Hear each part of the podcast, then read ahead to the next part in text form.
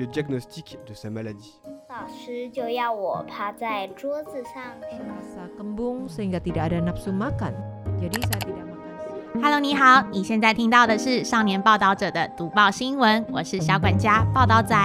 少年报道者是独立媒体报道者制作的儿少新闻平台，在这里会有大朋友、小朋友把世界上重要的事说给你听，除了中文，还有多种语言哦。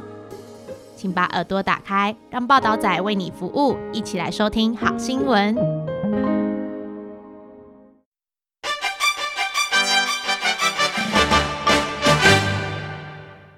さて、今週は台湾国際放送の運営母体である中央放送局と台湾の非営利メディア児童青少年ザ・リポーターとのコラボで制作している児童青少年ザ・リポーター読み聞かせコラムをお送りいたします。児童青少年ザ・リポーターに掲載されている文章を月2回お伝えいたします。今週は6月の1回目です。児童青少年ザ・リポーターは台湾の非営利メディアザ・リポーターが児童青少年のためにディープな報道を行うのに立ち上げたブランドです。ディープな報道を通じて子どもと青少年とともにこの世界に対する理解を深め未来へ邁進するのが目的です。今週のテーマは女性のみならず台湾の男子中学生も無料で HPV ワクチン接種受けるとなっています。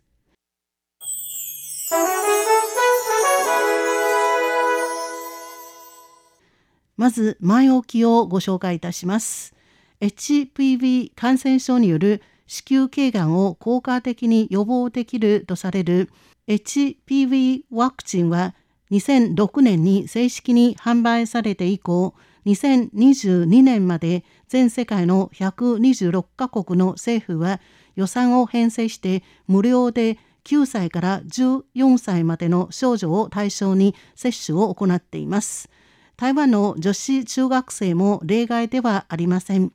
今年2003年、中南部の鍵市は率先して男子中学生にも HPV ワクチンの接種を実施しています。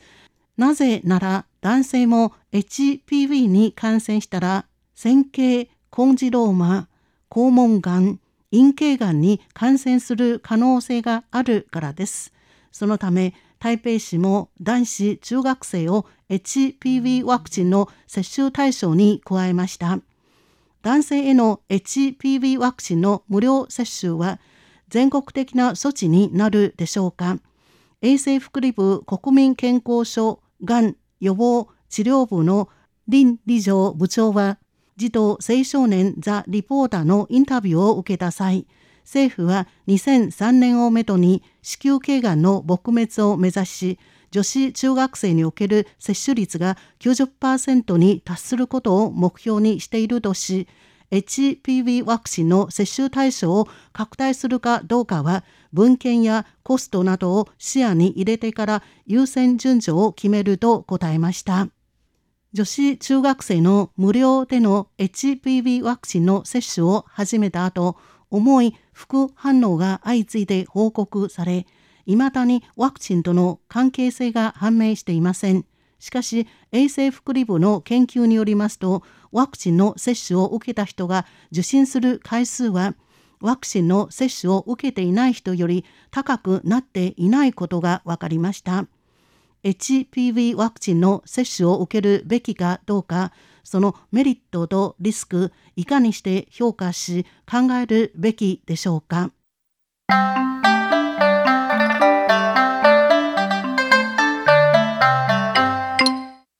それでは本文に参りましょう。本文、台湾のワクチン接種率が高い。鍵市の男子中学生の8割以上がワクチンの接種を選ぶ。今年鍵市は率先して男子中学生を対象に無料で HPV ワクチンの接種を実施、接種率は8割以上に達しています。鍵市衛生局が発表した4月末時点での統計によりますと、今年度 HPV ワクチンの接種を受けた男子中学生は1400人、接種率は81%、女子中学生は1300人、接種率は95%です。HPV の感染ルートは性行為なので、世界保健機関 WHO は9歳から14歳までの女性を対象に HPV ワクチンの接種を実施することを推奨しています。この年齢層の学生の大多数はまた性行為はなく予防の効果が比較的高いからです。台湾の衛生福利部国民健康所は2018年12月から女子中学生を対象に無料での HPV ワクチンの接種を実施しており、接種率が高まっています。それでは台湾の女子中学生の HPV ワクチンの接種率を見てみましょう。衛生福利部国民健康所の統計によりますと、2018年 HPV ワクチンの接種が実施された当初、接種率は77.6%でしたが、2021年には92.0%に上昇しました。国立台湾大学公衆衛生学部の陳周期教授によりますと、台湾における HPV ワクチンの接種率は高い方です。公衆衛生とエスニックグループの利益からしますと、HPV ワクチンの接種は HPV の感染を避けることができ、さらに一歩進んで子宮頸がんなどの病気に罹患するリスクを避けることができます。疾病を根絶する各党からしますと、無料での HPV ワクチンの接種は必然の数勢になるということです。これまで台湾がワクチンの接種の推進により、ポリオを根絶し、B 型肝炎ワクチンの無料接種を推進して B 型肝炎を撲滅しようとするのと同じようにワクチンは重要な役割を果たしています。しかし、陳周期教授は公衆衛生と個人の意思への尊重が同様に重要だと主張しています。台湾人はワクチンの接種に慣れている。台湾被験者保護協会の林緑光常務理事は、ワクチンの接種は公衆衛生上の意義があるが、大多数の保護者は HPV ワクチンの接種について、インフルエンザのワクチンや他のワクチンの接種と同じように、通知書を手にしても詳しく読んでいない。無料と見るとすぐそれに同意してしまおうと指摘しました。国民の健康を守ろうとするこの政策、公衆衛生の向上と個人のリスクにおいて何か考えなければならないことがあるでしょうか。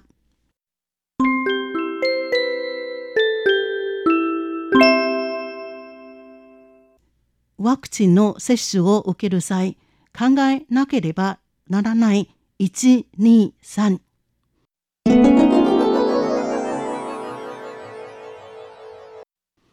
1男子中学生はなぜ HPV ワクチンの接種を受ける必要がありますか？全世界には青少年を対象に無料で HPV ワクチンの接種を実施している国は100カ国以上です。そのうち男女ともに実施対象とするのは40カ国余りです。統計によりますと男女を問わず HPV に接触する確率は8割以上です。そのうち男性が HPV に感染したら、口腔がんと咽頭がん、肛門がん、陰茎がんにかかる可能性があります。男女ともに HPV ワクチンの接種を受けるのが最も完全な保護。台湾男性学及び性医学医学会の陳育理事長の分析によりますと、世界規模で見た場合、全世界の80%の女性が HPV ワクチンの接種を受けるなら、世界人口の4分の1しか占めていません。もし男性も女性も80%の人が HPV ワクチンの接種を受けるならば、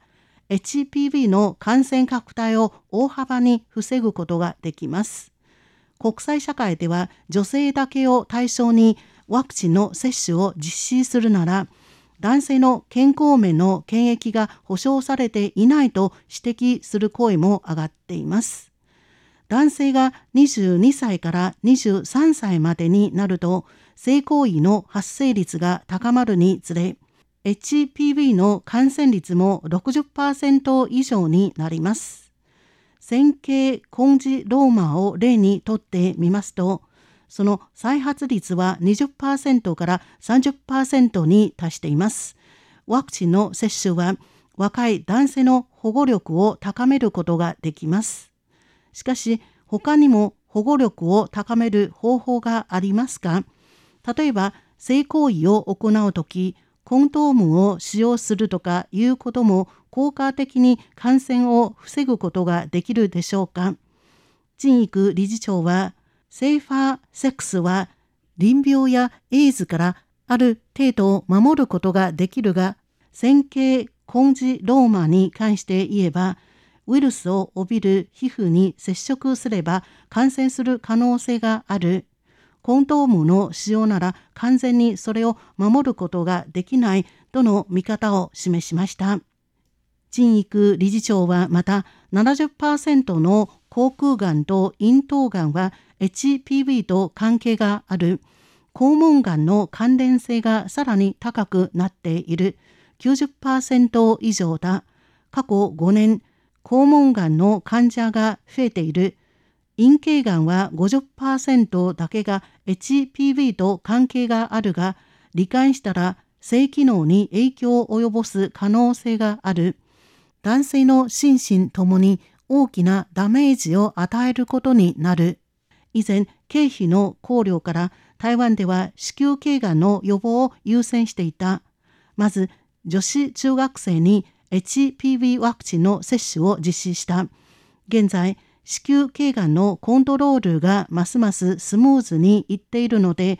男子中学生も HPV ワクチンの接種対象に加えることができれば、保護効果をさらに高めることができると述べました。HPV ワクチンは17年前、台湾での使用許可を得ました。女子中学生の HPV ワクチンの無料接種が実施されて5年になりました。台湾女性連戦の江淑英理事長は、男子中学生への HPV ワクチン接種の全面実施を始める前、台湾におけるワクチンの接種効果と接種後の追跡と研究、さらに副反応の追跡を行う必要があると主張しています。江理事長はワクチンの接種に反対するのではなく無料での接種を拡大する計画があるならばさらに完全なデータを公開してほしいとの見方を示しました。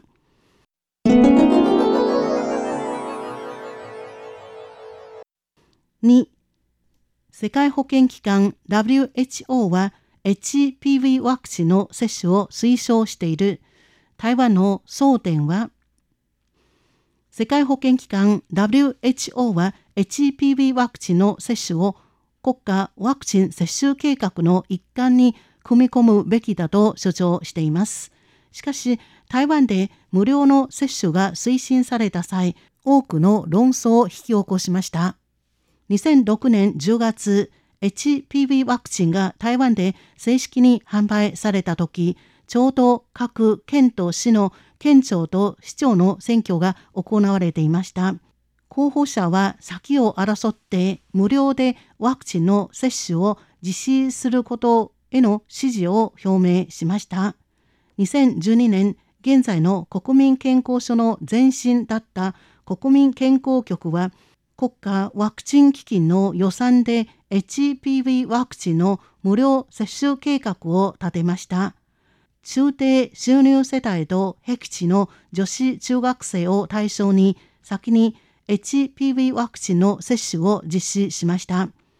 しかし、その前に感染症防止治療諮問会予防接種組の討論を経なかったため、プロセス上に瑕疵があるとして物議を醸しました。2018年国民健康書は女子中学生への HPV ワクチン無料接種をさらに拡大しました。その時、台湾における子宮頸がんの発生率と死亡率が年々低下しているため、死亡率が年々上昇している乳がんまたは大腸がんの防止に予算を与えず、HPV ワクチン無料接種のために予算を編成したことは、女性のがんの防止と治療における資源分配の不平等につながるのではと再び疑問の声が上がっていました。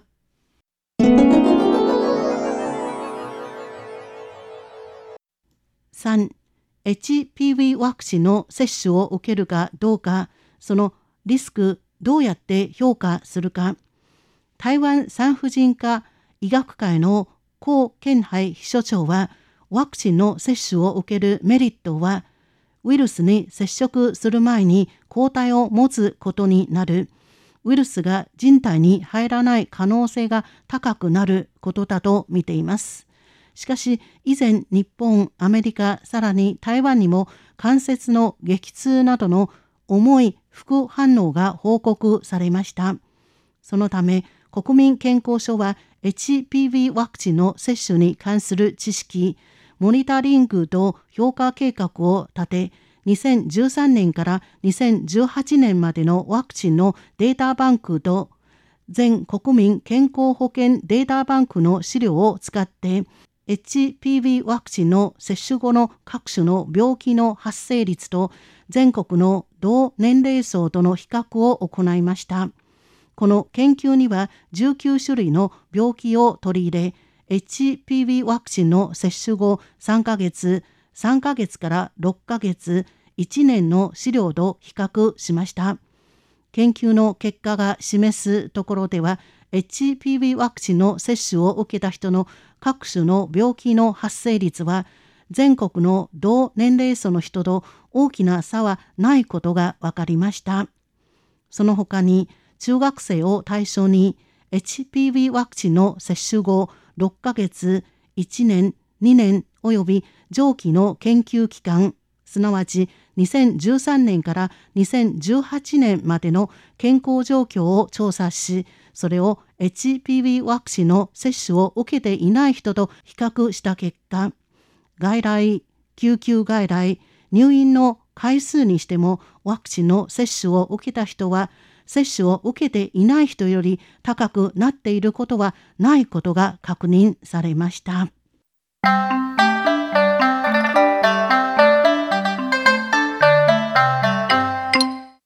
児童青少年ザ・リポーターは多くの男女の小学生、中学生に話を伺いました。多くの学生と保護者は無料の接種を受け入れる態度を示しましたが、接種までのプロセスの中で青少年がよく使っているルートを通じて HPV ワクチンや接種に関する情報をキャッチすることが困難だと言っています。そのため多くの学生は接種を受けてもその保護力何のためについてあまりよくわかりません。HPV ワクチンの接種に関する情報やその宣伝などについてまだまだ改善する余地があるようです。今週この時間では台湾国際放送の運営母体である中央放送局と台湾の非営利メディア児童青少年ザ・リポーターとのコラボで制作している児童青少年ザ・リポーター読み聞かせコラムをお送りしております。今週は女性のみならず台湾の男子中学生も無料で HPV ワクチン接種受けると題してお伝えいたしました。